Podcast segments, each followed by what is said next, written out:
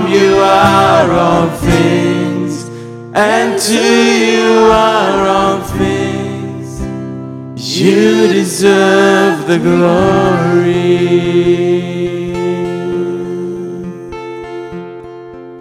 Ja, Herr, du bist es wert, angebetet zu werden.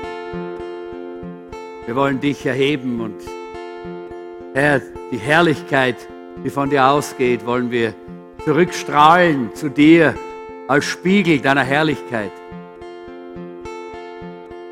Und Herr, du bist es wert und würdig, dass wir dir unser ganzes Leben weihen, dass wir uns dir hingeben.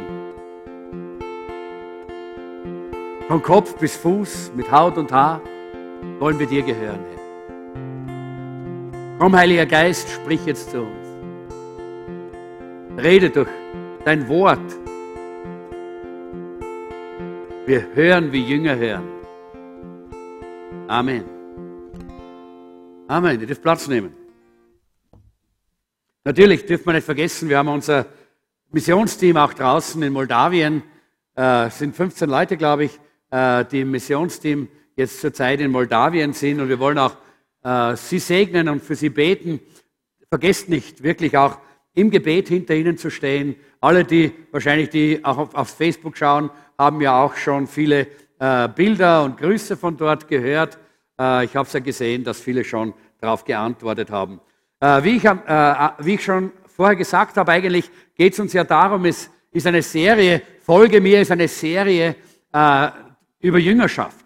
Folge mir nach, Nachfolger Jesu, das sind Jünger Jesu. Das sind äh, Nachfolger Jesu sind Jünger Jesu. Waren damals die Apostel, die Jünger, die damals waren, aber ist heute noch auch immer noch dasselbe. Und wir haben äh, darüber gesprochen, äh, dass wir geistliche Gewohnheiten brauchen. Und diese geistlichen Gewohnheiten helfen uns in unserer Jüngerschaft, in unserer Nachfolge zu wachsen und fest und stark zu werden.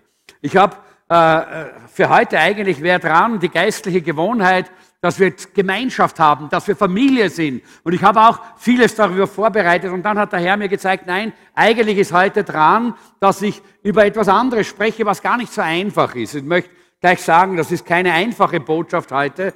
Und vor allen Dingen auch eine, die wir wirklich auch äh, im Herzen mitnehmen und bewegen müssen, damit es diese Auswirkungen hat, die Gott eigentlich möchte, dass sie haben soll. Nämlich über die Reife eines Christen. Denn ein Jünger Jesu soll auch zu einem reifen Christen werden. Jünger Jesu können nicht einfach immer nur Babys äh, im Glauben bleiben oder halbwüchsige Teenager im Glauben, sondern sollen reife Christen werden. Die Bibel spricht davon, dass wir heranwachsen zum reifen Mannesalter in Jesus Christus.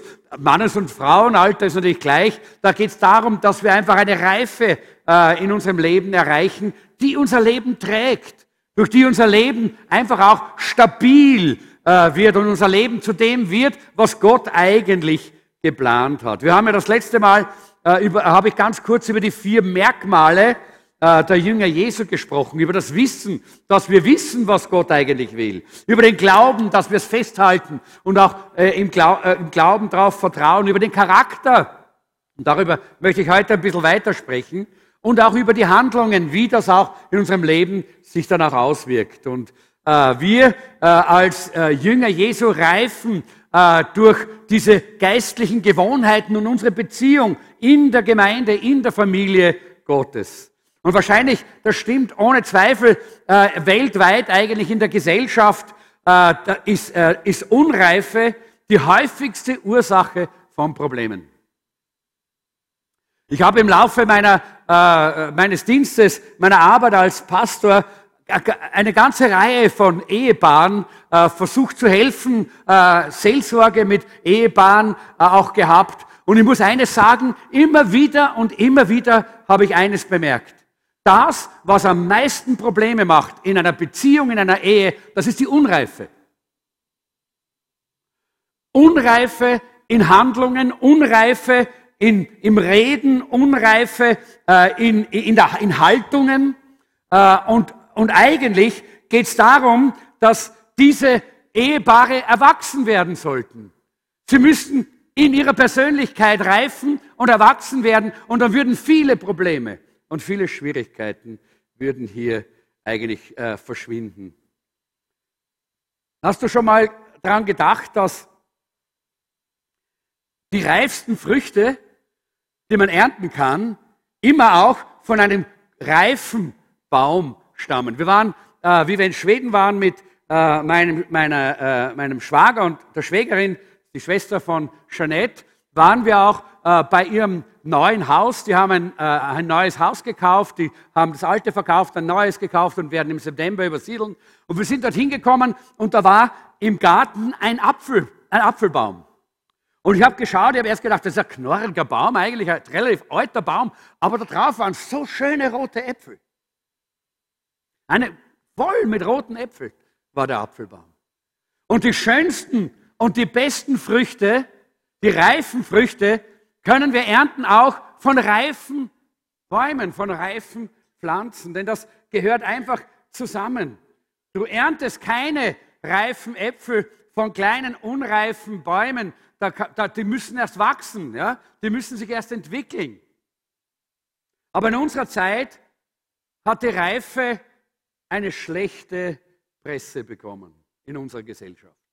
Man ist nicht mehr reif, man wird nicht mehr reif. Der Wert der Unreife ist popularisiert worden zu Lasten der Reife des Erwachsenseins. In der heutigen Welt wird die Unreife auf Kosten der Reife vergöttert. Warum? Weil die Unreife bringt kurzfristig Vergnügen und Sinnlichkeit. Aber auf die Länge gesehen kein stabiles Leben. Die langfristigen Folgen der Unreife sind erstens einmal hässlich. Das schaut nicht gut aus. Denke mal, Unreife kann man ein bisschen so, auch Reife und Unreife kann man auch ein bisschen so vergleichen mit dem Wachstum äh, und der Entwicklung eines Kindes. Scha äh, denke mal, äh, wie, wie schaut das aus, wenn so ein 25-Jähriger oder 30-Jähriger mit vollen Windeln herumläuft? Wo man immer die Nase zuhalten muss? Hässlich, oder? Gar nicht schön. Aber trotzdem wird die Unreife heute propagiert und verherrlicht gegenüber der Reife. Nehmen wir mal zum Beispiel die Drogen, Drogenkultur. Das ist eine ganz äh, typische Sache dort. Die Unreife schlägt vor, und das ist ja heute überall sogar in, in manchen Staaten in den USA und anderen Ländern, wird ja teilweise sogar politisch so umgesetzt. Die Unreife sagt, na einmal ein Joint, das ist nichts Schlimmes. Was soll das schon schlecht sein? Da gibt es ja keine negativen Auswirkungen. Das sagt die Unreife, weil die Unreife möchte jetzt in diesem Augenblick etwas erleben und etwas haben. Aber der, die reife Entscheidung, ist zu schauen, was bedeutet denn das? Wohin geht denn das? Und wenn man, das, äh, wenn man dann die ganze Szene und die ganze Entwicklung sich anschaut, dann sieht man, dass Menschen versklavt werden, dass Menschen süchtig werden, dass Menschen letztendlich auch gedemütigt werden, weil ihr Leben den Bach hinuntergeht, weil sie nicht mehr gescheit arbeiten können, weil sie plötzlich da oben verrückt werden und dumm werden und alle möglichen äh, Dinge sich äh, moralisch auch äh, aus, aus dem Geleise laufen und sogar, und das weiß man, äh, das ist ja auch eine, eine, medizinische, äh, eine medizinische Forschung, die das zeigt, sogar einen früheren Tod, als es notwendig wäre. Das heißt, während man dort zusammen ist, vielleicht es mit irgendwelchen anderen Leuten, wäre die reife Entscheidung, Nein zu sagen. Aber die ist nicht populär in unserer Zeit. Die ist nicht so, dass man sagt, ja, das ist, die, das ist das, das, alle applaudieren, wenn du Nein sagst, wenn du die richtige, reife Entscheidung triffst. Nein, im Gegenteil, da bist du unpopulär. Da wirst du schief angeschaut, wenn du, äh, äh, äh, wenn du die Entscheidungen der, der, der persönlichen Reife triffst. Weil es schaut immer langweilig aus. Der stürzt sich nicht ins Vergnügen. Die tut nicht alles, was alle anderen auch tun, was blöd und deppert ist und dann irgendwann blöde Konsequenzen hat.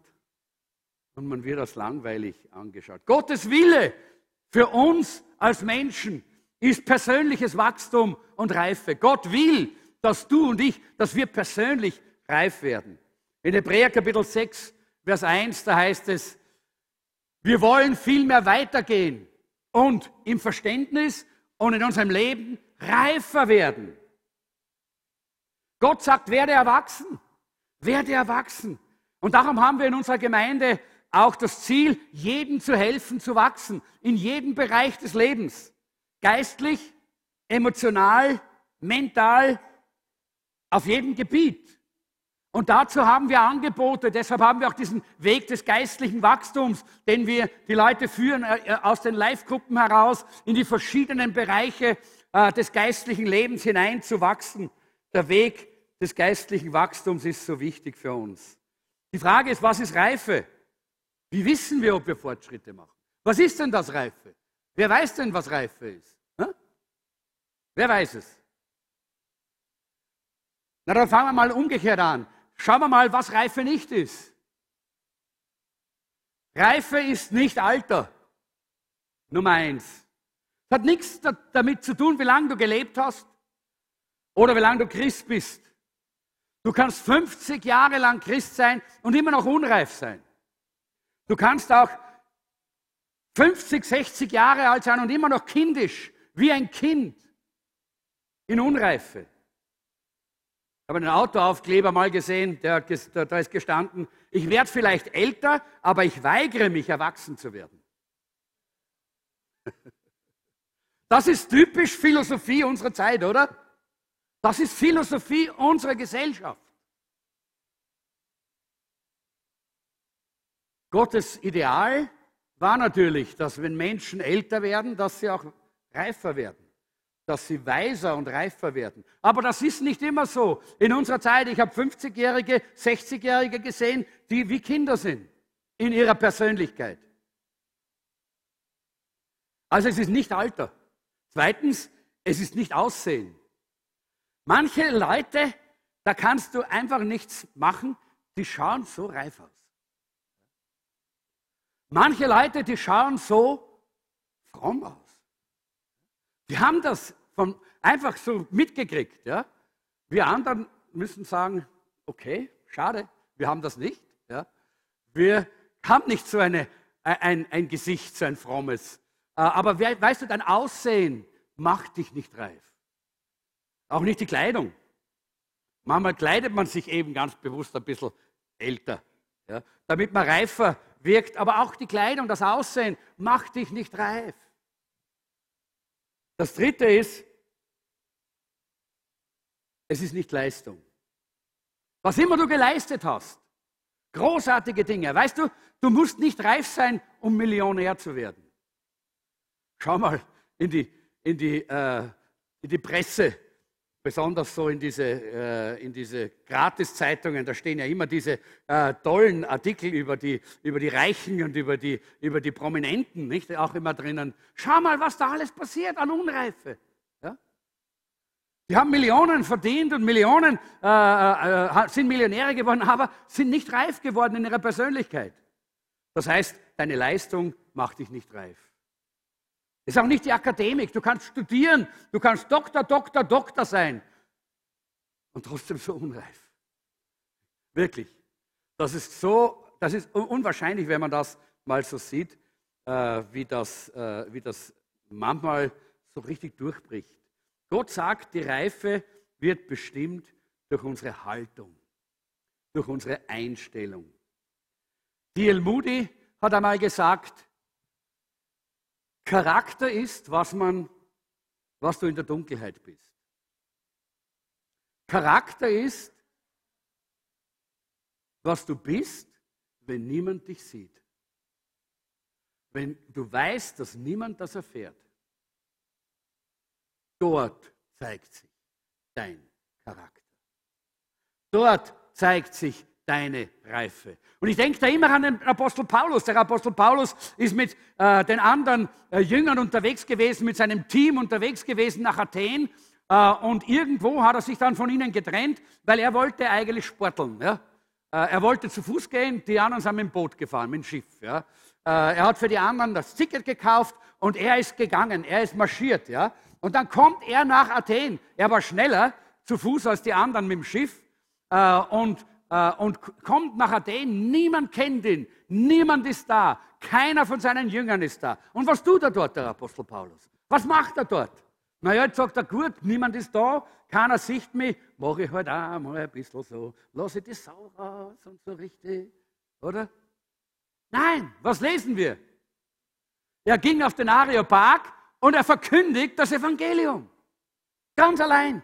Warum? Weil das war sein Charakter, seine Reife, die Reife der Persönlichkeit. Auch wenn niemand dich sieht, auch wenn niemand es hört, auch wenn niemand es jemals erfahren wird. Das ist die Frage. Was ist dann in deinem Leben da? Das wollen wir heute ein kleines bisschen uns anschauen.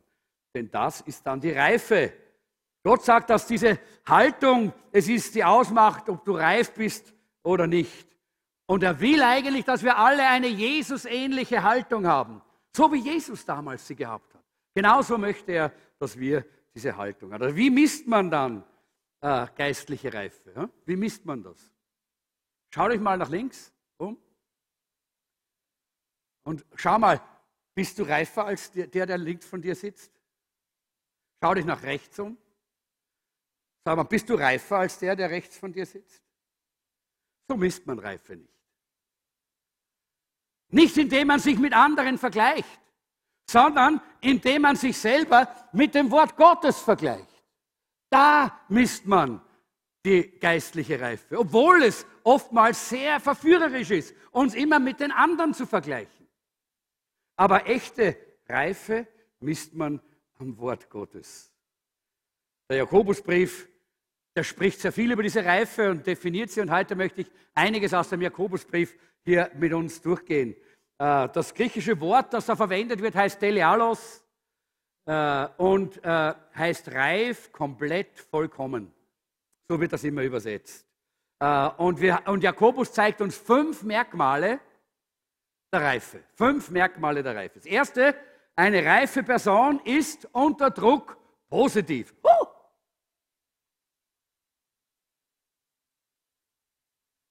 Still ist geworden im Saal. Huh?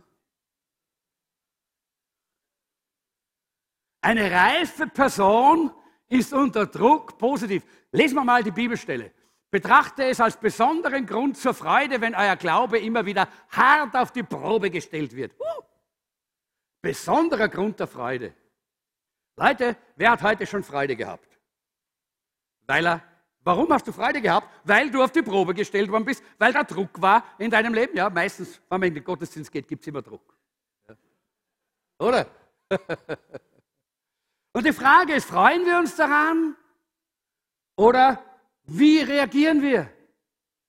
Ihr wisst doch, dass er durch solche Bewährungsproben fest wird, nämlich wer? Der Glaube und unerschütterlich wird. Diese Standhaftigkeit soll in eurem ganzen Leben ihre Wirkung entfalten, damit ihr, was? Damit ihr in allen und jeder Beziehung zu reifen und tadellosen Christen werdet, denen nichts mehr fehlt. Was will denn Gott? Gott will, dass wir plötzlich Masochisten werden, die sich freuen über Schmerz oder über Druck und über Probleme. Nein, Gott will, dass wir verstehen, dass diese Dinge dazu da sind, dass wir reife und tadellose Christen werden, denen es an nichts mehr fehlt. Wer möchten das? Genau, wir alle möchten, dass uns an nichts mehr fehlt. Ja? Aber den Weg dorthin, na, der ist da abgezeichnet. Unterstreicht dir das einmal ein bisschen. Unterstreicht dir besonderen Grund der Freude, wenn hart auf die Probe gestellt wird. Unterstreicht dir das und liest das in den nächsten Tagen immer wieder einmal. Denn das ist ja eigentlich auch der Weg, wie wir dorthin kommen, dass wir reife, reife Christen werden. Wie gehst du mit Prüfungen um? Der erste Reifetest ist, wie du auf Probleme reagierst. Blasen sie dich um, die Probleme? Wirst du nervös, angespannt, negativ? Murrst du, meckerst du wie ein guter Wiener? Raunst du? Oder wie gehst du mit den Problemen um? Ja, wir dürfen gute Wiener sein, aber wir dürfen Wiener Christen sein. Halleluja. Und Christen können reif werden, die müssen nicht raunzen. Wir haben sogar mal voriges Jahr, glaube ich, haben wir eine, eine Predigt gehabt, die heißt kein Raunz nicht. Ja? Raunz nicht, freu dich. Raunz nicht, Freu dich, wenn du auf die Probe gestellt wirst, wenn es Probleme gibt. Raun's nicht, freu dich. Denn warum? Weil du weißt, dass das zur Reife führt und die Reife führt dorthin, dass, du, dass dir nichts mehr fehlt. Dass, du dann, dass es dir nichts mehr fehlt. Christentum ist nicht eine Religion, sondern Christentum ist ein Leben, ist ein Lebensstil. Jesus ist nicht gekommen, hat nicht gesagt, ich bin gekommen, damit ihr eine Religion bekommt. Und die Religion soll so groß sein, dass sie alles bei euch erfüllt. Nein. Was hat er denn gesagt? Ich bin gekommen, um euch Leben zu bringen und zwar im Überfluss. Leben. Christsein ist ein Leben, ein Lebensstil. Und ich weiß, viele haben das nicht verstanden. Es tut mir manchmal so leid, wenn ich auch zum Beispiel sehe, wie manche unserer Freunde äh, äh, aus dem Iran, die bei uns einmal früher da waren, die sind nicht mehr da. Warum? Weil sie es nicht verstanden haben. Sie haben gedacht, sie wechseln die Religion. Aber man wechselt nicht die Religion, wenn man zu Jesus kommt, sondern man bekommt ein Leben. Halleluja. Man bekommt ein Leben und wenn man das nicht versteht und das nicht will und nicht annehmen kann, dann ist man hier nicht am richtigen Platz. Weil hier geht es um Leben. Hier geht es nicht um Religion, um Zeremonien, um irgendwelche Formen. Hier geht es ums Leben. Und Leben, hey, wer weiß, was Leben heißt? Ja, einige. Die anderen, was macht ihr die ganze Zeit? Wisst ihr, was Leben heißt? Probleme. Oder? Wer hat ein Leben ohne Probleme? Bitte die Hand, ich möchte dich gerne, ich möchte dich kennenlernen. Niemand, weil das ist Teil von diesem Leben hier auf dieser Erde, sind Probleme. Und ein Teil des Lebens heißt Probleme lösen. Und jetzt sehen wir, wie machen wir denn das? Wie machen wir das? Machen wir das indem wir sauer sind, indem wir durchbeißen, indem wir die Zähne zusammenbeißen. Oder indem wir sagen, Halleluja, mit der Kraft des Herrn kann ich da durchgehen. Und das ist ja wichtig. Und das werden wir sehen im Laufe jetzt auch meiner, meiner, meiner Predigt. Es geht ja nicht darum, dass wir uns da jetzt zusammenhalten, sondern es geht darum, dass wir die richtige Quelle haben. Es geht um das Leben, das Jesus gibt. Und nicht nur um uns, das wir festhalten. Aber die Frage ist, wie wir damit umgehen. Was ist deine persönliche Einstellung? Negativ oder positiv? In Jakobus 1,12 heißt es, glücklich ist, wer die Bewährungsproben besteht und im Glauben festbleibt. Gott wird ihn mit dem Siegeskranz, dem ewigen Leben krönen. Das hat er allen versprochen, die ihn lieben. Du kannst die Bibel auswendig können. Von vorne bis hinten. Und doch streitsüchtig sein. Du kannst Bibelstellen kennen und alle möglichen Dinge des christlichen Lebens und trotzdem streitsüchtig so, äh, so, so, äh, so sein in Beziehungen, dass niemand es mit dir aushält. Ich erinnere mich da an eine äh, liebe Dame. Wir waren äh, als Familie in Schweden, habe damals dort in Kageholm, hat das geheißen, außerhalb von Stockholm, da gab es ein College, äh, da wurde unter anderem auch äh, Fernsehen unterrichtet. Und ich habe damals, das, das war eine Zeit, wo wir die christliche Medienproduktion, eine, eine christliches Fernsehen in Österreich gegründet haben. Und ich war damals federführend. Und so musste ich auch damals eine Prüfung machen. Ich habe, aber dafür habe ich auch eine Ausbildung gebraucht. Und ich musste hier in Österreich dann vor der Wirtschaftskammer und den, und den Behörden die, die, Prüfung ablegen zum äh, staatlich geprüften Film- und Fernsehproduzenten. Das bin ich auch. Das habe ich dann auch getan. Aber da habe ich, habe ich mich aus, dafür ausgebildet. Und da waren wir in Schweden die, auf diesem College und ich habe studiert und Jeanette hat gearbeitet. Und sie hat gearbeitet dort als Wirtschaftsleiterin auf diesem College. Und da gab es in der Küche eine einige, einige Mitarbeiter. Und ich erinnere mich, wir sind äh, auch gerne in so eine charismatische Gemeinde mal gegangen. Die war so eine ganz besonders charismatische Gemeinde. Äh, wir waren ja damals aus der Pfingstbewegung gekommen und da gab es so eine charismatische Beweis. Söder, Södermalm hat das geheißen und die hat äh, viel Beziehung gehabt mit, äh, mit Uppsala, mit Word of Life. Das war damals alles noch sehr neu und frisch. Ja? Äh, und, äh, und wir sind manchmal dorthin gegangen und dann ist Jeanette oft von der Küche oder von ihrer Arbeit und äh, der Küche zurückgekommen und sie hat gesagt, ich weiß nicht, ob ich dort noch hingehen will. Ich weiß nicht, ob, das, ich, weiß nicht ob, ich das, ob ich dort noch hingehen will. Da war eine Frau, die hat zu dieser Gemeinde gehört und die hat immer alles Mögliche gewusst von Geistesgaben und was sie was alles und alles Mögliche. Aber die war so unausstehlich, böse und zornig und grantig und grauslich, dass die schon gesagt hat, ich weiß nicht, ob ich dort hingehen will. Das, wenn, wenn das die Charismatiker sind, dann weiß ich nicht. Ob, seht ihr, und da, da habe ich mir gedacht, das ist wirklich so wichtig. Unser Leben spricht mehr als unsere Worte. Und darum geht es. Warum will Gott, dass wir reifen? Warum will Gott, dass wir reifer werden und dass wir so werden wie Jesus? Weil unser Leben spricht. Unser Leben gibt Zeugnis. Es heißt ja nicht, Jesus hat ja nicht gesagt, ihr werdet, ihr werdet hingehen und ihr werdet Zeugnis ablegen überall, sondern er hat gesagt, ihr werdet meine Zeugen sein. Wir werden das sein. Das ist das Wesen unseres Christseins. Christsein ist anders als andere Religionen, wo man sehr viel redet, sondern Christsein ist Sein.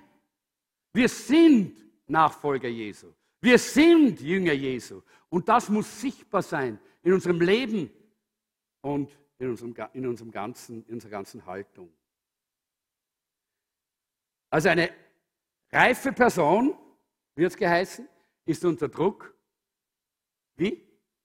Positiv, genau. Zweitens, eine reife Person ist sensibel für Menschen. Jakobus 2, Vers 8 sagt, lebt nach dem wichtigsten Gebot im, Reich, im Gottesreich. Liebe deinen Mitmenschen wie dich selbst. Wenn ihr das in die Tat umsetzt, handelt ihr richtig. Eine reife Person hat Sensibilität und Empfinden für andere Menschen. Eine reife Person ist nicht eine, die immer nur für sich selber, für sich selber und ihre eigenen Bedürfnisse abdeckt. Äh, wie hört man das? Man hört das oftmals schon im Gebet. Da gibt es Leute, du, du, hörst jedes Mal, wenn sie beten, Herr, segne mich, Herr, gib mir dieses und Herr, komm und heile mich und Herr, ich brauche dieses und komm und ich und komm und ich und komm und ich.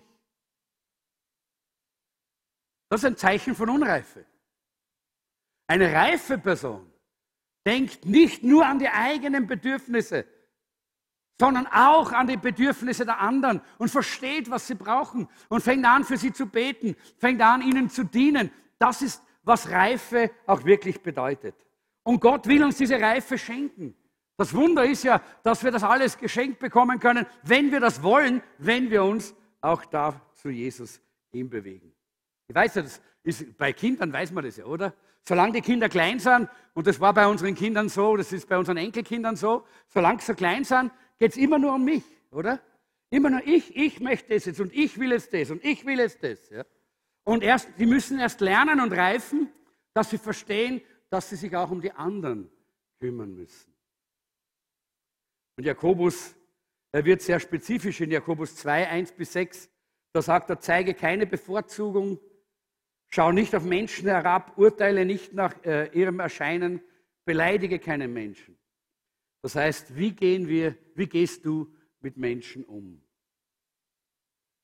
Auch in 1. Korinther 13 sagt der Apostel Paulus, wir können alle möglichen Menschen für Jesus gewinnen. Wir können Kirchen bauen. Wir können riesige Dinge äh, äh, produzieren und alles Mögliche. 1. Korinther 13.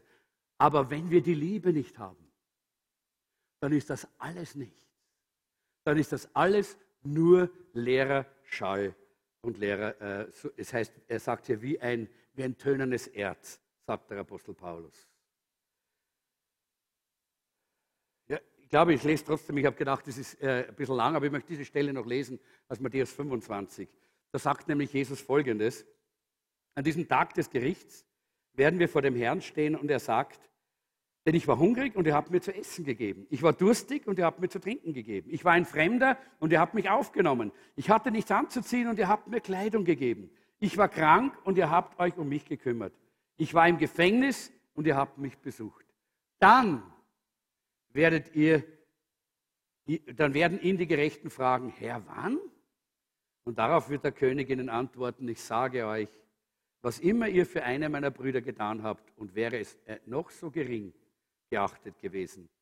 Das habt ihr für mich getan. Das ist interessant, interessant für mich, dass in dieser ganzen Stelle, die hier Jesus über diesen Tag des Gerichts, das heißt, dieses, äh, das ist eigentlich dieses, äh, dieses Familiengericht, wo, wo, wo, wo Gott eigentlich schaut, was, wie, wie, wie haben wir denn gelebt? Wie reif sind wir denn gewesen? Was haben wir denn von dem umsetzen können, was Gott in uns hineingelegt hat? Was haben wir denn angenommen von seiner Gnade und von seinem Wirken vom Heiligen Geist in uns? Wie viel haben wir uns denn verändern lassen?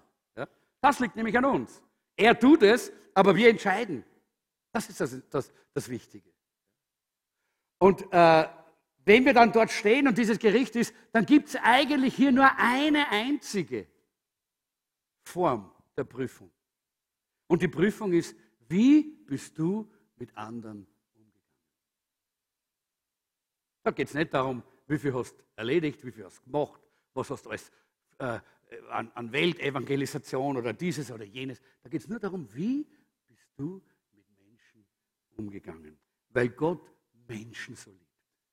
Weil Gott die Menschen so liebt. Jeden Einzelnen. Und deshalb will er auch, dass wir mit dieser Liebe umgehen mit anderen Menschen. Das Dritte, eine reife Person hat ihren Mund gemeistert. Das ist eines von den schwierigsten, glaube ich, von all denen. Eine reife Person hat ihren Mund gemeistert. In Jakobus 3, Vers 2 heißt es, wir alle lassen uns ja oft und in vieler Hinsicht etwas zu Schulden kommen, am meisten jedoch bei dem, was wir sagen. Wenn jemand sich nie auch nur mit einem Wort etwas zu Schulden kommen lässt, ist er ein vollkommener Mensch, der auch jeden anderen Bereich seines Lebens unter Kontrolle halten kann. Das Erste, wenn wir zum Arzt gehen, oder? Was der Arzt sagt, ist, strecken Sie mal die Zunge raus. Oder? Und dann schaut er.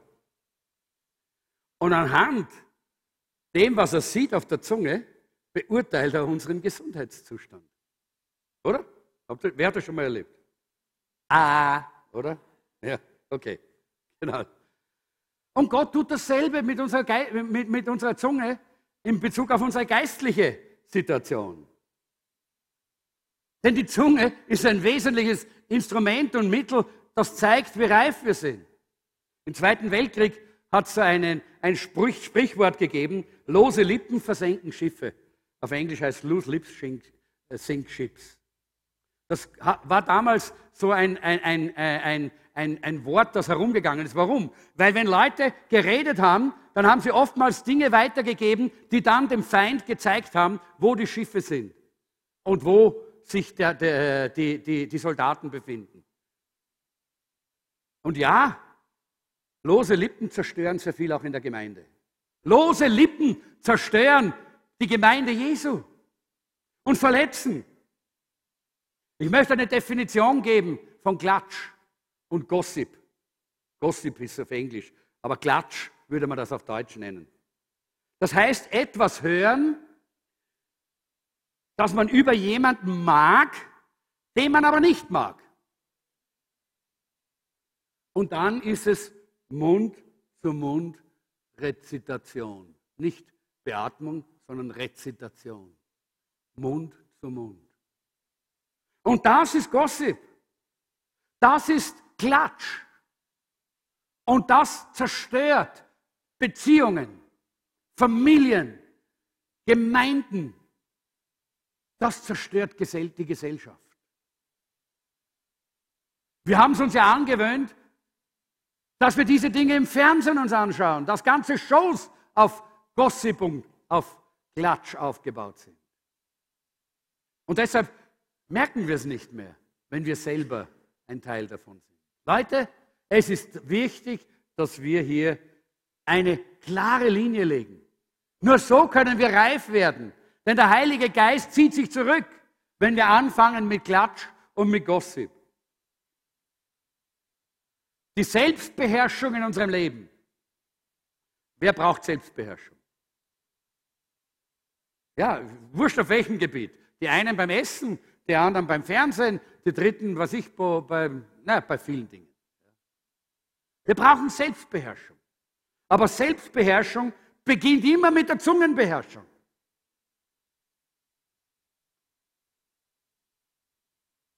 Weil mit all dem, was wir denken, was wir reden, was wir von uns geben, verletzen wir uns selber und andere.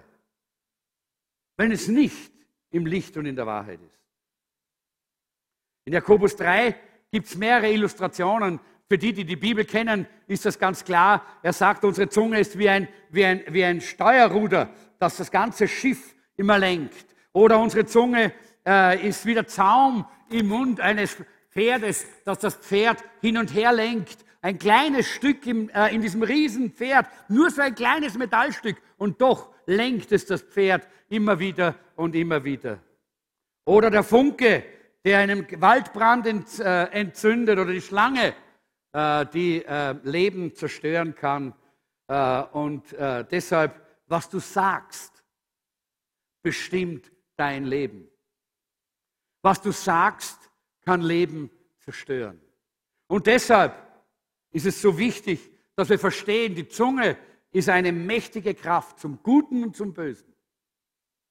Und reifes Christsein bedeutet, dass wir unsere Zunge, unseren Mund gemeistert haben. Dass wir ihn unter Kontrolle haben, dass wir ihn managen können. Vielleicht hast du schon jemanden einmal sagen gehört, naja, ich bin ganz offen und ehrlich. Ich sage einfach, was ich gerade so denke. Manchmal sind diese Leute auch noch stolz darauf. Vielleicht haben sie nicht viel im Kopf, das kann schon sein. Aber eines ist richtig, äh, eines ist klar. Vieles von dem, was sie denken, sollte nicht gesagt werden. Weil es falsch ist, weil es verletzt, weil es nicht der Wahrheit entspricht. Und deshalb ist es so wichtig, dass wir unser Denken und unser Reden auch wirklich unter die Kontrolle des Heiligen Geistes bringen.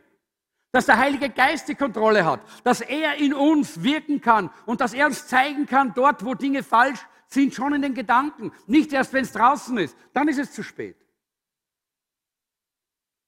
Nicht ganz zu spät. Gott sei Dank hat Gott uns die Möglichkeit gegeben, dass wir um Vergebung bitten können. Dass wir die Möglichkeit haben, weil Gott uns diesen Geist der Vergebung und den Geist der Demut geschenkt hat, durch den Heiligen Geist, dass wir gehen können und sagen, es tut mir leid, ich habe über dich schlecht geredet. Ich möchte mich beugen, ich möchte um Vergebung bitten. Es tut mir leid, ich habe Dinge gesagt, die nicht in Ordnung sind. Bitte vergib mir. Und dann gibt es Vergebung. Aber eines kann ich dir sagen. Das, was draußen ist, ist draußen.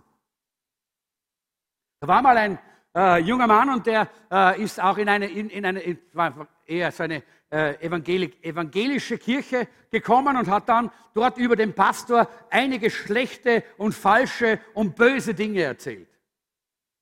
Und der Geist Gottes ist eines Tages über ihn gekommen und er hat gespürt, ich muss mich beugen, ich muss Buße tun.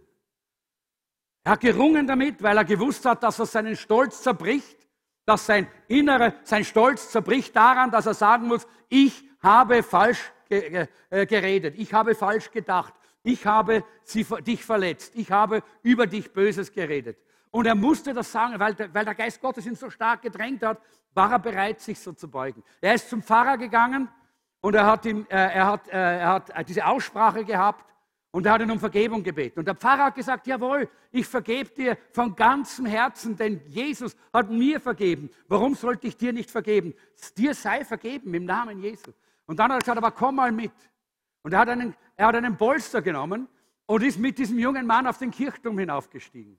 Und oben auf dem Kirchturm hat er ein Messer genommen und hat den Polster aufgeschnitten und hat die Federn hinaus äh, äh, geworfen und der Wind hat die Federn überall, überall, überall herumgeblasen. Und dann hat er gesagt, so, schau mal, kannst du jetzt diese Federn wieder aufsammeln gehen? Und der hat gesagt, na, das ist unmöglich, schau mal. Und dort fliegen sie nur weiter und nur weiter und nur weiter und nur wieder Windstoß und nur wieder rein und nur wieder Windstoß. Nie kann man die alle wieder einsammeln. Ein paar vielleicht, aber nicht alle. Und dann hat dieser Pfarrer gesagt, siehst du, und so ist es mit Gossip. Vergebung bekommen wir immer. Aber was draußen ist, das wird vom Wind geblasen, überall hin, überall hin, überall hin. Und es zerstört, es verletzt. Und vor allen Dingen, es ist etwas, was uns in unserer persönlichen Entwicklung dann hemmt. Weil wir immer dran denken müssen, wir haben das hinausgegeben.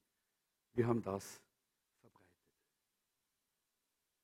Ich merke, dass die Zeit so läuft, aber das war mir so am Herzen, weil ich weiß, dass das so ein Problem in Gemeinden unserer Zeit ist. Und ich habe jetzt gar keine so konkrete Sache, die ich jetzt unbedingt ansprechen möchte hier, aber etwas, was der Geist Gottes mir so aufs Herz, äh, so aufs Herz gelegt hat, diese, dieses, äh, die, diesen Teil der geistlichen Reife auch so zu unterstreichen. In Epheser 4, Vers 29 heißt es, kein böses Wort darf über eure Lippen kommen. Vielmehr soll das, was ihr sagt, gut, angemessen und hilfreich sein. Dann werden eure Worte denen, an die sie gerichtet sind, wohltun. Ach, wir wollen so gerne wohltun. Und oftmals gelingt es uns nicht, weil unsere Worte nicht diese Qualität haben, von der Paulus hier spricht im Epheserbrief. In Jakobus 1, Vers 26 sagt Jakobus, wenn ihr behauptet, Gott zu dienen, aber eure Zunge nicht im Zaum halten könnt, betrügt ihr euch nur selbst und euer Dienst für Gott ist wertlos. Ist wertlos. Wenn du 100.000 Bibelverse auswendig gelernt hättest und jedes Bibelstudium der Bibel gemacht hättest und immer in der Gemeinde warst, bei jedem Gottesdienst keinen ausgelassen hast und du bist eine Klatschtante oder ein Klatschonkel, das heißt jemand, der gossipt, dann ist dein Glaube wertlos. Dann musst du Buße tun. Dann musst du kommen und musst du sagen, Herr, vergib mir und hilf mir. Reinige mich durch dein Blut. Wisst ihr, wir haben ja eine Hilfe. Es ist ja nicht so, dass wir das jetzt alles selber erledigen müssen, sondern das Blut Jesu reinigt uns von aller Untugend. Halleluja. Aber das Blut Jesu hat auch die Kraft, uns zu bewahren, wenn wir nur unter dem Blut bleiben. Wenn wir nur das Blut proklamieren über unseren Gedanken. Wenn diese Gedanken kommen, proklamiere das Blut Jesu. Sag, ich proklamiere jetzt das Blut Jesu über diesen, äh, über diesen Gedanken und dann segne ich diese Person im Namen Jesu.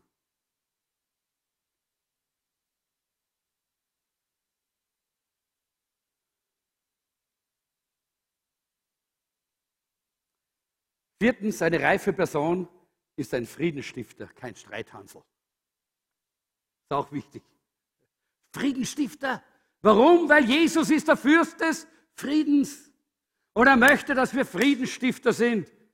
Und in Jakobus 4, Vers 1 heißt es, woher kommt die Auseinandersetzungen unter euch? Woher die Streitigkeiten? Kommen sie nicht daher, dass in äh, euch selbst ein Kampf tobt? Eure eigensüchtigen Wünsche führen einen regelrechten Krieg gegen das, was Gott von euch möchte. Ja, das ist ein Krieg. Unser Ich, unsere eigen, unser, unser eigenes Ich, unsere unser Egoismus kämpft immer gegen das, was Gott eigentlich vorhat in unserem Leben.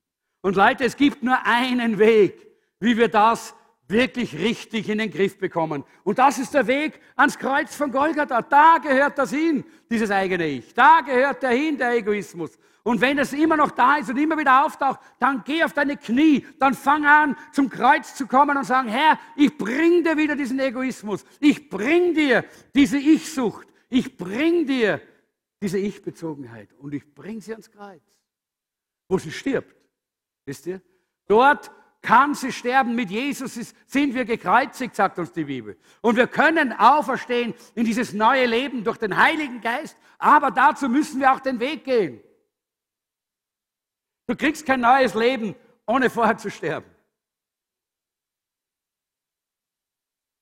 Und ein Streithansel ist jemand, der immer und überall aneckt, immer und überall Spannungen und Probleme erzeugt, immer und überall. In der Familie, in der Ehe, in der Arbeitsstelle, in der Gemeinde, auf der Straße sogar oftmals, besonders im Verkehr. Habt ihr das auch schon mal gesehen? Irgendwann aber, weiß nicht, weiß nicht mehr wann und wo das war, irgendwo war eine Kolonne und ich habe mich gewundert, was da, genau, wir, wir, wollten da reinfahren zur FCJG, war das genau. Und einer hat da irgendeinen Fehler gemacht beim Abbiegen und so. Und der andere ist im Quam vorn so hingefahren, ist ausgesprungen und hat eingekaut bei der, bei, beim, beim Fenster mit der Faust. Genau das ist diese Unreife. Manchmal haben wir es nur mit Worten, aber es genügt. Oder nur in Gedanken, aber es genügt. Jesus sagt, wenn du in deinen Gedanken sagst, der soll zum Teufel gehen sozusagen, ja, dann bist du schon ein Mörder. Aber wir können das nicht selber in den Griff kriegen. Wir können nur schauen, dass diese Ich-Bezogenheit, dieses Streitige, in, das in uns ist, dass wir es zum Kreuz bringen. Dass es mit Jesus gekreuzigt wird. Damit dieses neue Leben, das Jesus gebracht hat, durch den Heiligen Geist in unser Leben hineinfließen kann.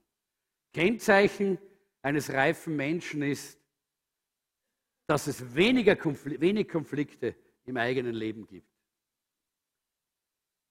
Wir wissen, dass das nicht immer alles so perfekt funktioniert. Der Apostel Paulus schreibt an die Korinther, die über alles gestritten haben. Nicht? Er schreibt an sie, ihr seid, ihr seid ein Haufen Babys, sagt er mehr oder weniger. Nicht? Er sagt, ihr, ihr, die streiten über das Abendmahl, über die Geschenke, über, über die Gaben, über, über, über die Leitung, über alles haben sie gestritten. Das ist ein Zeichen von Unreife gewesen. Auch wenn Gott dort gewirkt hat in dieser Gemeinde und manches geschehen ist, war es doch ein Zeichen von Unreife, dass sie nicht im Frieden miteinander leben konnten, dass hier nicht dieser Friede Gottes durch die Gemeinde geströmt ist und die Gemeinde erfüllt hat. Bist du ein Friedensstifter oder ein Unruhestifter? Magst du gern dieses Streiten? Verletzt du oft die Gefühle anderer? Oder bist du ein Friedensstifter? Jakobus zeigt uns ja zwei Quellen für diese, äh, diesen Konflikt. Und ich habe schon darüber gesprochen, der Egoismus und Stolz ist das eine.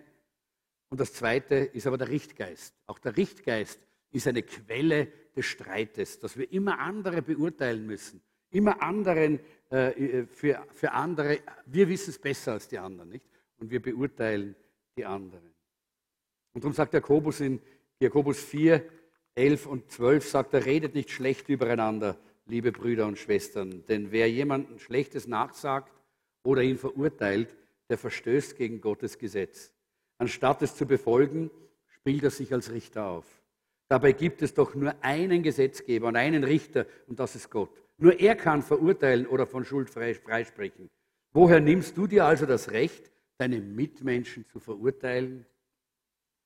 Der Richtgeist ist auch so ein Übel, das manchmal auch in, äh, unter Christen sich breit macht, weil das der Feind versucht, all diese Dinge in die Gemeinde hineinzutragen. Aber warum sollen wir nicht beurteilen? Erstens, weil wir nicht Gott sind.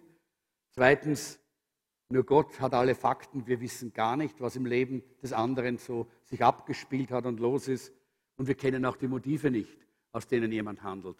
Und deshalb ist das sehr wichtig. Also nur Gott hat das Recht zu richten. Und das fünfte, und damit ist das der letzte, äh, der, der, der das letzte Merkmal eines reifen Christen, ist eine reife Person, ist geduldig und betend. Jakobus 5, 7 und 11, meine Brüder und Schwestern, wartet geduldig, bis der Herr kommt. Menschen, die so standhaft waren, sind wirklich glücklich zu schätzen. Und in Vers 16 heißt es, das Gebet eines Menschen, der sich nach Gottes Willen richtet, ist wirkungsvoll und bringt viel zustande. Gott sagt hier, das Kennzeichen eines reifen Menschen ist, dass er geduldig und betend ist. Das sind zwei Schlüsselworte hier im Jakobusbrief. Geduldig wird viermal im fünften Kapitel verwendet äh, und Gebet siebenmal. Das heißt, wir sehen hier, es geht hier um, die, um, ein, um ein zentrales, wichtiges Thema für einen reifen Christen.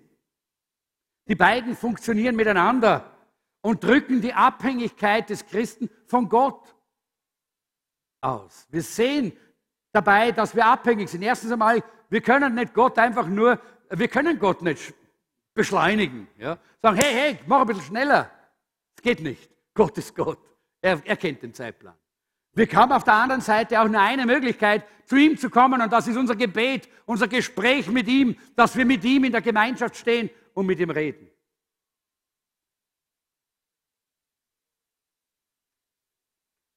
Und in Jakobus 5, 7 und 9 heißt es, liebe Brüder, habt Geduld, während ihr auf die Wiederkehr des Herrn wartet, denkt an die Bauern, die im Herbst und im Frühling eifrig nach Regen Ausschau halten. Geduldig warten sie darauf, dass die Ernte heranreift. Auch ihr müsst geduldig sein und seid zuversichtlich, dass das Kommen des Herrn kurz bevorsteht. Ärgert euch nicht übereinander oder klagt und jammert nicht übereinander, sagt das äh, Neue äh, Testament, äh, das Genfer Neue Testament. Liebe Brüder und Schwestern, sonst wird Gott euch richten. Also ärgert euch nicht übereinander. Äh, und er gibt hier äh, diese Illustration des Bauern. Äh, und wenn jemand Geduld haben muss, dann ist es der Bauer. Nicht? Der sät und dann muss er warten. Er kann gar nichts anderes tun. Er muss warten, bis eben die Saat aufwächst, bis es zu einer Ernte kommen kann. Er pflanzt, er wartet, er betet, er hofft und er erwartet. Es gibt keine Übernachtfrucht. Das gibt es nicht. Sondern es braucht Geduld. Es braucht dieses Warten. So wie der Bauer müssen wir auch lernen zu warten. Wir müssen auf Gott warten, dass er unser Gebet beantwortet. Wir müssen auf Gott warten, dass Wunder geschehen, wenn wir Wunder brauchen in unserem Leben. Wir müssen auf Gott warten, dass er in unserem Leben wirkt und uns verändert. Wir können das auch nicht erzwingen, aber wir können auf Gott warten und geduldig sein dabei. Wir müssen warten. Geduld ist ein Zeichen der Reife.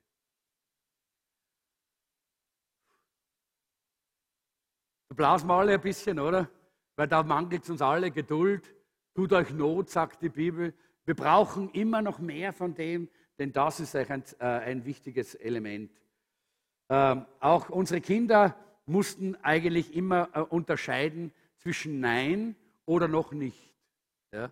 Oftmals am Anfang haben sie gemeint, wenn wir gesagt haben, noch nicht, dann war es immer ein Gezetter und ein Gejammere, ja, das heißt, wir kriegen es gar nicht. Aber das war falsch. Es war nur noch nicht. Noch nicht. Weil die Zeit nicht da war. Möglicherweise waren die Dinge noch nicht für ihr Alter. Ja? Möglicherweise war es äh, aus Zeitgründen oder Geldgründen oder was auch immer. Ja? Aber das noch nicht hat nicht bedeutet wie nein. Und Gott hat auch für uns oft ein noch nicht. Warum? Weil er möchte, dass wir reifen. Er möchte, dass wir wachsen und reifen. Und Schaut mal, ich glaube, das kann man so gut sehen. Kinder, die immer alles sofort bekommen haben. Sofort. Am ersten, das möchte ich bang, das möchte ich bang, das möchte ich bang, das möchte ich bang. Kinder, die so aufgewachsen sind, haben keine Reife. Die haben so schwer, reife Persönlichkeiten zu werden. Weil sie nie warten mussten. Wir haben unseren Kindern ein kleines Sprücherl gelernt. Und das hat geheißen, was muss ein kleines Kind können? Warten. Ja? Das war vom Anfang weg schon bei uns ein wichtiges äh, Thema. Warum? Weil das bringt Reife. Das schafft Reife in unserem Leben, wenn wir es lernen, geduldig zu sein und zu warten. Gott sagt manchmal noch nicht, weil er die Reife möchte. Ähm, da war eine Gruppe von Frauen, ich möchte fast mit dem abschließen. Äh, da war eine Gruppe von Frauen, die ein Bibelstudium gemacht sind, in Jesaja gekommen und haben dann dort äh, bei ihrem Bibelstudium eben gesehen, äh, wie es dort in, äh, in Malachi eigentlich sind sie gekommen, wie es dort in Malachi heißt, dass Gott wie ein Silberschmied äh, unser, unser Leben eigentlich im Feuer, im, im, Feuer hält und, und reinigt. Ja? Er veredelt und er reinigt unser Leben. Und diese Frauen haben sie gedacht, wie passt das zum Charakter Gottes? Wie passt das zu seiner Natur, dass er uns hier in dieses Feuer hineinsteckt? Ja? So wie das Silber. Und sie haben sich Gedanken gemacht und eine der Frauen hat gesagt, wisst ihr was, äh, ich, äh, ich, ich äh, bin bereit, ich, ich gehe zu einem Silberschmied, ich schaue mir das mal an und nächst, bei unserer nächsten Bibelrunde weiß ich ein bisschen mehr über die Sache. Sie hat sich dann bei einem Silberschmied angemeldet, hat gesagt, ich habe Interesse, mal zuzuschauen, wie das so funktioniert mit dem Silber. Und so ist sie dorthin äh, äh, äh eines Tages dorthin gekommen zu diesem Silberschmied. Und der Silberschmied hat ihr einfach gezeigt, wie das geht. Man äh, nimmt da hier so ein Stück von diesem Silber und er legt das dann so auf, ein, so auf seine Pfanne und dann äh, geht er hin zu diesem ganz, ganz heißen, glühenden Ofen und er, und, und er, er steckt dann dieses Silber direkt dort hinein in die stärkste und in die heißeste Glut die überhaupt dort in diesem Ofen ist. Und diese Frau hat sich gedacht, wie kann Gott das mit meinem Leben machen? Er steckt mich in die heißeste Gegend, in, das, in die heißeste Glut, wenn er sagt, er tut das so mit unserem Leben. Das ist doch verrückt. Wieso tut er das? Ja? Und dann hat sie, hat sie gesagt, äh, hör mal her, hat sie zu dem Silberschmied gesagt, ist das wirklich so, dass das immer da so hineingehalten werden muss und das musst du da immer dabei bleiben oder gehst du dabei spazieren oder Kaffee trinken oder was? Nein, hat er gesagt, ich muss immer dabei sein. Ich muss, das, ich muss immer dabei sein und ich muss immer hinschauen. Ich kann nicht wegschauen von diesem Silber. Äh, und äh, weil, weil wenn es nur ein, ein, wenn es nur einen Augenblick überhitzt wird, ist es kaputt. Und dann hat sie gesagt, ja, aber äh, wie weißt du dann, ob dieses Silber fertig ist, weil er hat ja vorher gesagt, durch, dieses, durch diese, diese Hitze, durch diese Glut, die dann dort äh, mit diesem, mit die, äh, in, die, in, der dieses Silber ist, da werden die ganzen Schlacken und die ganzen anderen äh, Metalle heraus, herausgeschwemmt aus diesem Silber, so dass das Silber dann äh, brauchbar und rein ist. Und er sagt, wie weißt du dann, dass dieses Silber fertig ist? Und dann hat er gesagt, wenn ich mein eigenes Gesicht drinnen spiegeln sehe, dann ist es fertig. Und dann wusste diese Frau, was Gott eigentlich vorhat mit uns. Was Gott eigentlich wollte, wenn er gesagt hat, dass er wie der Silberschmied unser Leben hineingibt in manche dieser Dinge, äh, die, die vielleicht nicht so angenehm sind, wo vielleicht Hitze auch auf unser Leben kommt, wo er zulässt, dass manche Dinge unser Leben in Problemen und Schwierigkeiten auch manchmal äh, auch hineinbringt. Warum? Weil er möchte sein Angesicht in uns sehen. Er möchte sein Bild sehen in unserem Leben. Er möchte nicht, dass wir bleiben, wie wir sind. Ja, er liebt uns, wie wir sind. Halleluja. Ist nicht herrlich? Gott liebt dich, wie du bist, aber er liebt dich zu sehr, um dich so zu lassen, wie du bist. Halleluja. Weil er möchte, dass wir reif werden, reife Christen, die hin, äh, dorthin kommen, dass wir so sind, wie Jesus eigentlich auch äh, einmal war äh, und wie Jesus ist, auch heute noch. Äh, die Frage ist, was ist der Test? Und damit, glaube ich, äh, sind wir hier ja mit unseren, äh, das habt ihr auch in euren Unterlagen fertig. Was ist der Test?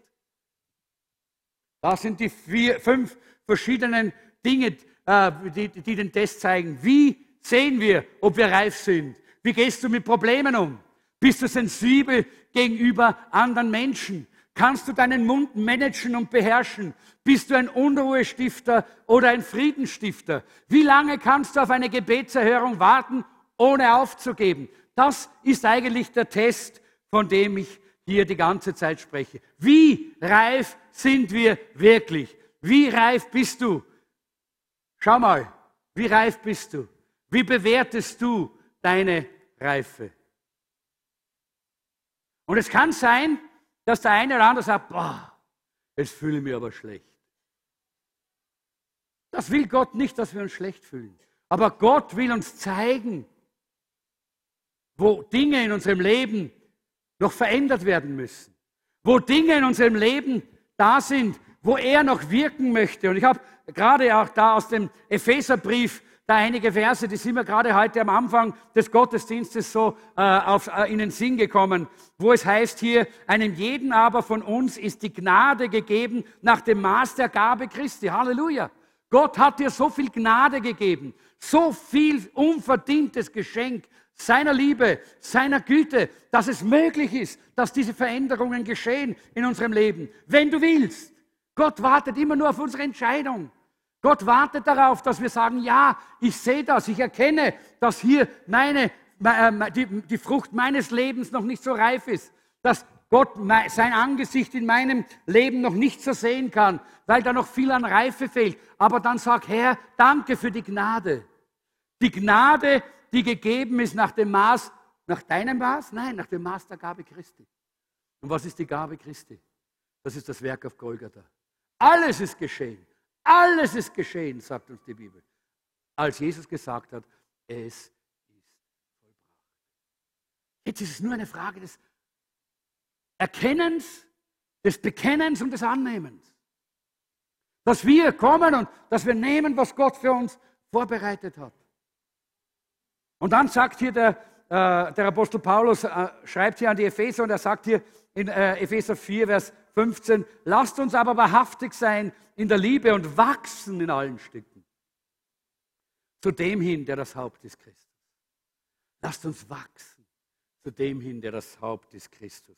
Und dann heißt es dann, von dem aus der ganze Leib zusammengefügt ist und ein Glied am anderen hängt durch alle Gelenke, wodurch jedes Glied das andere unterstützt. Leute, deshalb brauchen wir einander und das ist das Thema auch nächsten Samstag. Wir brauchen einander. Wir sind als, äh, als Jünger Jesu gerufen in der Gemeinschaft der Familie Gottes, untereinander uns zu unterstützen, da zu wachsen, da zu leben, damit wir reifen können. Und deshalb sagt er, die, äh, sagt er die Bibel so, verlasset nicht die Versammlungen, wie es einige tun. Warum? Weil hier können wir wachsen, hier können wir reifen, hier wirkt die Gnade Gottes, hier geschieht es, dass unser Leben verändert wird in die Gegenwart Gottes, wodurch jedes Glied das andere unterstützt nach dem Maß seiner Kraft und macht, dass der Leib wächst und sich selbst aufbaut in der Liebe. Halleluja. Was für eine wunderbare Verheißung haben wir hier. Ich glaube, jemand hat einmal gesagt, du bist nie zu alt, um erwachsen zu werden.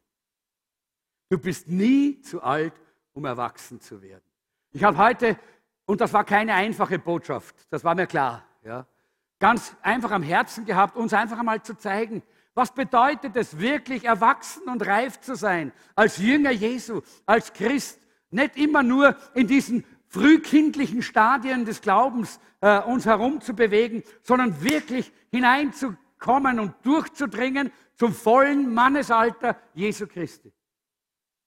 Und deshalb sagt uns auch der, äh, der Apostel Paulus im Epheserbrief Kapitel 4, erneuert euch aber in eurem Geist und Sinn. Da ist der Schlüssel. Nicht indem wir die Zähne zusammenbeißen und versuchen jetzt ein bisschen uns anders zu benehmen, sondern erneuert euch in eurem Geist und in eurem Sinn, sagt der Apostel Paulus. In eurem Denken und in eurem Geist und zieht den neuen Menschen an, der nach Gott geschaffen ist, in wahrer Gerechtigkeit und Heiligkeit. Das ist, wie wir reif werden, indem wir das Leben annehmen und auch wirklich es in unserem, in unserem eigenen Leben auch umsetzen indem wir die Gnade Gottes wirken lassen, indem wir dem Heiligen Geist Raum geben in unserem Leben. Das geschieht nur, wenn wir Gemeinschaft haben mit Jesus. Und da gehe ich zurück auf die vorhergehenden drei Teile äh, dieser Serie, wo es geheißen hat, wodurch durch das Wort, das wir lesen, indem wir im Wort sind, durch das Gebet, das heißt die Beziehung, die Gemeinschaft mit unserem Gott, da geschehen diese Dinge. Da werden wir reif, da wachsen wir und werden mehr und mehr in sein Ebenbild verwandelt. Lass uns gemeinsam aufstehen. Ich möchte einfach abschließen.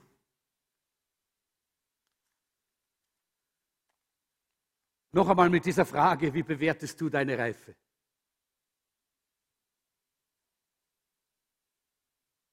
Die geistliche Reife beginnt oft bei Gläubigen dort, wo sie das Latzerl ablegen und die Schürze umlegen. Das Latzerl, das ist ein Zeichen dafür, fütter mich, fütter mich, fütter mich, fütter mich. Ja? Das sind die kleinen Babys. Jawohl, klar, aber der, der, kleine David wird sich jetzt nicht die Schürze umlegen und wird dir jetzt äh, vielleicht ein Butterbrot streichen oder so. Nein, nein, nein. Aber wenn wir reif geworden sind, dann legen wir bitte das Latzerl ab und wir schürzen uns die Schürze um und sagen, ich möchte dienen. Ich möchte dienen dem anderen. Ich möchte segnen. Ich möchte unterstützen. Ich möchte ein Werkzeug des Heiligen Geistes sein, dass durch mich der Heilige Geist anderen in ihrem geistlichen Wachstum helfen kann. Herr Jesus, ich danke dir dass du so ein großes Projekt begonnen hast bei uns. Ja, Herr, die Erlösung, das war der erste Schritt. Aber dann hast du dieses Projekt, dass wir in dein Ebenbild verwandelt werden. Dass wir geistlich reife Christen sind, die einander dienen, die einander segnen, die diese Welt verändern können weil sie die Gnade Gottes verstanden haben und die Kraft des Heiligen Geistes. durch uns wirken kann, weil wir es nicht blockieren durch unseren Egoismus, durch unser loses Mundwerk, durch unsere Gedanken, die wir nicht kontrollieren, durch all das, was Unreife ausmacht. Herr, vergib uns, wenn wir einfach oftmals nicht verstanden haben, dass uns das blockiert und hindert, zu dem zu werden, was du geplant hast, dass wir sein sollen. Und mein Gebet ist heute, Herr, schenk uns Durchbrüche. Schenk uns Durchbrüche. Schenk uns Durchbrüche. Heiliger Geist, komm und gib Durchbrüche. Und ich möchte ganz kurz einladen, wenn jemand da ist, der sagt, ich habe das alles gehört und ich verstehe da nicht so viel, weil ich diesen Jesus noch nicht persönlich kennengelernt habe. Aber ich möchte ihn gern kennenlernen. Ich möchte auch frei werden von diesem selbstsüchtigen Wesen, von dieser Unreife, mich immer um mich selber zu reden zu müssen. Und ich möchte diesen Jesus im Zentrum meines Lebens Die Bibel sagt, wenn wir das wollen, dann können wir ihn einladen können, äh, und wie viele ihn aufnehmen, einladen und aufnehmen in ihr Herz. Denen gibt er die Möglichkeit, Kinder Gottes zu sein, Jünger Jesu zu werden. Und wenn du da bist und du sagst, ich spüre das auf meinem Herzen, ich möchte das heute, dann gib mir ein Zeichen, indem du deine Hand hebst. Ich möchte dann beten, da ist jemand, ja, da ist jemand, noch jemand, der das heute tun möchte. Ja, danke schön. Leg doch einfach jetzt deine Hand auf dein Herz. Leg deine Hand auf dein Herz, dort wo du bist. Und sprich mir einfach jetzt nach, sag Herr Jesus, danke, dass du zu mir geredet hast. Danke, dass du für mich gestorben bist am Kreuz. Ich lade dich jetzt ein. Komm in mein Herz. Nimm mein Leben in deine Hand. Herr Jesus, befreie mich von meinem selbstsüchtigen, ich-bezogenen Wesen und gib mir die neue Natur durch deinen Heiligen Geist. Danke, Herr, dass du jetzt mein Gebet gehört hast. Amen. Wenn du das von ganzem Herzen gebetet hast, dann weiß ich, dass Jesus gehört hat und dass er jetzt in dein Herz gekommen ist. Und ich möchte dich einladen, am Ende des Gottesdienstes, komm doch in den VIP-Corner. Dort gibt es Leute, die mit dir noch beten können und auch mit dir dann vielleicht noch einiges klären können, wenn du Fragen hast. Das ist so wichtig. Aber ich glaube, wir brauchen auch alle heute nochmal so eine Berührung vom Herrn und möchte mal fragen, wer sagt, ich möchte gerne mehr, mehr von diesem äh, Wesen Jesu in meinem Leben. Ich möchte, dass all diese Dinge aus meinem Leben verschwinden. Und, und deshalb komme ich jetzt und ich bringe das zum Kreuz. Jetzt bringe ich es zum Kreuz und ich möchte die Gnade und die Fülle des Heiligen Geistes einladen, mich zu verändern. Vielleicht mit deinem Mund, mit deinem Reden, mit deiner Zunge, vielleicht mit deiner Reaktion auf schwierige Situationen, vielleicht mit deiner Einstellung zu anderen Menschen oder was auch immer. Sag es jetzt dem Herrn. Und ich weiß, dass die Gnade Gottes, Kraft des Heiligen Geistes heute an diesem Abend hier ist, und, um uns zu verändern. Uns zu verändern. Streck deine Hände aus zum Herrn. Halleluja. Herr Jesus, danke für alle die, die jetzt die Hand gehoben haben und jetzt die Hände aufstrecken zu dir. Die sagen, komm, komm, Heiliger Geist. Komm, Heiliger Geist. Wirke du jetzt in meinem Leben. Schenke diese Veränderung, die notwendig ist, dass ich das Ebenbild Jesu in mir trage, dass Gott sein Angesicht sieht, wenn er mich anschaut, weil das Silber so glänzt und so fertig ist. Nimm die Schlacke weg. Herr, nimm die Schlacke weg jetzt. Wir kommen zum Kreuz und bringen all die Dinge, die hier unreif sind, zum Kreuz und danken dir, Herr, dass dein Wirken in uns immer dann mächtig beginnt, wenn wir ein Ja haben und die Türe weit öffnen. für dich, Heiliger Geist. Komm, schenk Durchbrüche jetzt. Auf den Gebieten, wo jeder Einzelne jetzt persönlich vor dich getreten ist. Danke, Jesus. Danke, Herr. Halleluja. Und Herr, ich bitte dich auch, dass du uns gebrauchst, um einander zu unterstützen, um einander zu helfen, um einander zu segnen, einander beizustehen in diesem geistlichen Wachstum. Dass wir mehr und mehr als Familie Gottes zum vollen Mannesalter in Christus hinwachsen können. Danke, Jesus.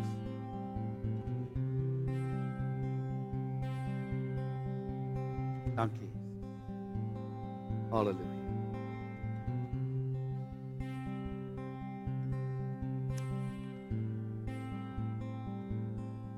Ich weiß jetzt nicht, ob das so funktioniert oder nicht, aber ich habe es auf dem Herzen. Dreh dich mal zu jemandem neben dir oder hinter dir oder und sag zu dieser Person, ich will dich unterstützen. Ich will dich unterstützen in deinem geistlichen Wachstum. Ich will dich unterstützen. Sag das der Person, aber schreib dir das auch auf dein Herz und in auf dein Inneres. Dass wenn der Heilige Geist zu dir sagt, komm an, jetzt geh zu dieser Person. Jetzt sprich mit ihr. Entweder hilf ihr, etwas zu erkennen, oder bete einfach und segne sie. Dann tu es auch. Okay? Seid ihr beieinander? Kommt, nehmt euch an der Hand oder legt euch die Hände auf die Schulter, wie auch immer. Und dann fangt mal an, euch zu segnen. Segnet einander. Segnet einander. Kommt. Eigentlich jeder sollte jemanden haben, der ihn segnet jetzt. Danke, Jesus. Danke, Herr. Halleluja. Komm, sprich Segen aus. Segen und Unterstützung. Zwei. Zwei. Immer zwei. Sprich, sprecht zueinander. Sprecht zueinander. Sprecht Segen aus. Danke, Herr. Du segnest jetzt ganz besonders. Und danke, Herr, dass du jetzt auch hilfst, dass wir einander auch so unterstützen, wie wir das jetzt auch einander zugesagt haben. So wie es sein Wort sagt, dass wir einander Handreichung tun, unterstützen. Danke, Jesus. Danke, Jesus.